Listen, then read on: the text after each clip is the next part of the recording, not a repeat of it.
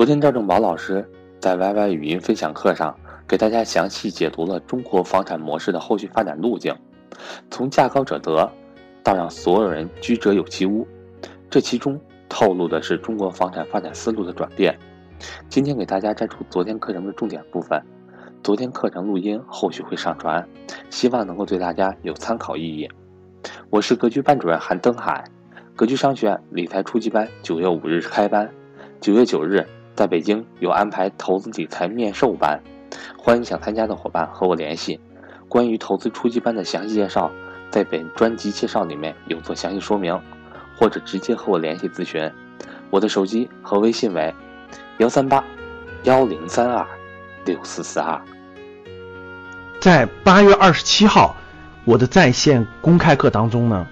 嗯，我给大家讲解了。以房产为投资中心的时代正式结束了。那过去一连串的房产新政，其实都应验了在二零一六年底，中央开始提出的“房子是用来住的，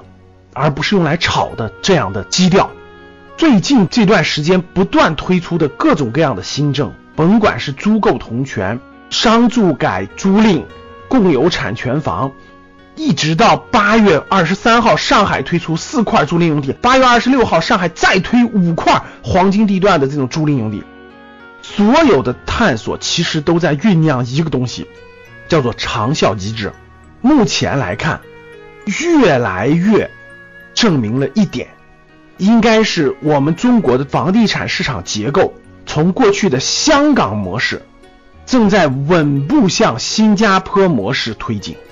过去我们这种模式是香港模式，就政府拍卖土地，然后开发商盖，然后价高者得，然后不断的越卖越高，越卖越高，炒房者横行。这种是香港过去的房地产模式。那还有一种房地产模式，其实非常的有效，叫新加坡模式。新加坡模式呢，其实很类似于我们国家早期十多年前的经济适用房，但是经济适用房并没有搞成功。如果当时顺着那条路搞成新加坡模式，其实就真的跟今天不一样。那新加坡房产模式呢？新加坡的这个政策呢叫居者有其屋。一九六五年新加坡建国之初，当时李光耀提出这个计划的，叫居者有其屋，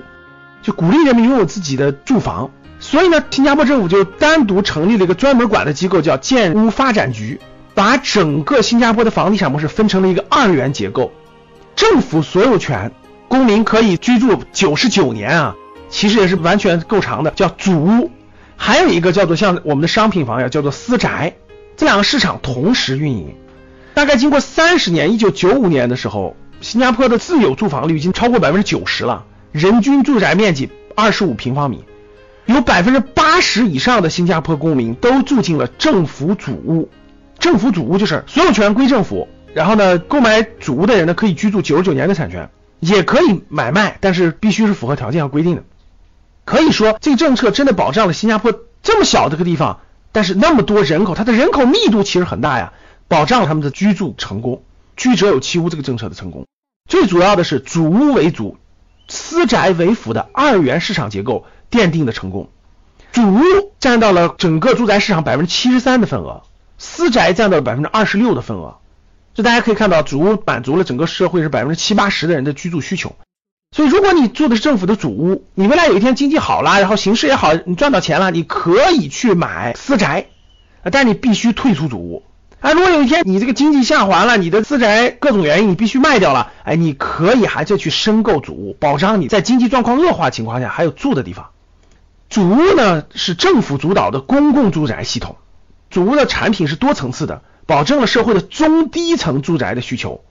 一室的有两室的，也有三室的，也有多一点的，还有专门为老年人设计的小型的公寓主屋，主屋是拥有九十九年的使用权。新加坡的主屋是非常丰富的啊，各个结构非常丰富。年龄大了，对吧？你可以把你面积大的主屋卖掉，换成面积小的主屋啊，每人只能有一套，保障了这个居住。主屋的买卖限制是非常严格的，你不符合规定是不能买的，必须符合规定才能买。而且买了以后呢，也限制你的有相关的要求，所以呢，主屋市场保障的是社会普通大众的这个住房住宅，私宅就是产权是私有的，配套非常好，产权可能是永久产权，也可能是九百九十九年然后呢，私宅最大的特点就是它有封闭式的，主屋是开放式的，它没有小区的概念，出来就是街道就是社区。然后私宅有封闭式的，有健身房啊等等的游泳池啊等等配套都是不一样的，价格要比主屋贵两到三倍以上。那这种结构呢，其实大家仔细想一想，非常像我们现在摸索和探索这种共有产权房和公共租赁住房，就类似于新这个新加坡的主屋。哎，符合条件的人可以申请，可以居住，可以享受上学啊，等等等等的这个政策啊。但是呢，不能去炒作它，你买卖有严格的限制，你不能获得暴利。哎，你如果特别有钱的，你就去买商品房啊，那是可以自由买卖等等。从种种迹象来说，我觉得啊，这个长效机制总体上是向新加坡的房产模式靠拢和迈进的。我觉得这是一种进步，把依托在房子身上的金融产品属性剥离掉，居者有其屋。让天下寒士都有居住的场所，少部分人你可以去炒作你的商品房，这样我觉得是一个长效机制，是一个发展方向。这个探索呢，应该是在不断不断的推进。我相信，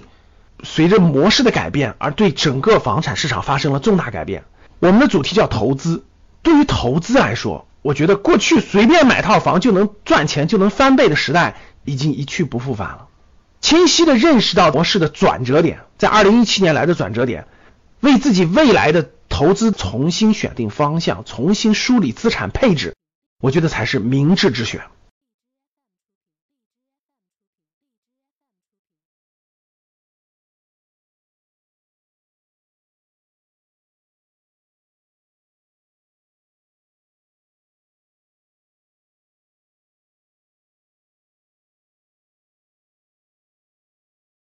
好的，当你看到我所看到的世界，你将重新认识整个世界。谢谢大家。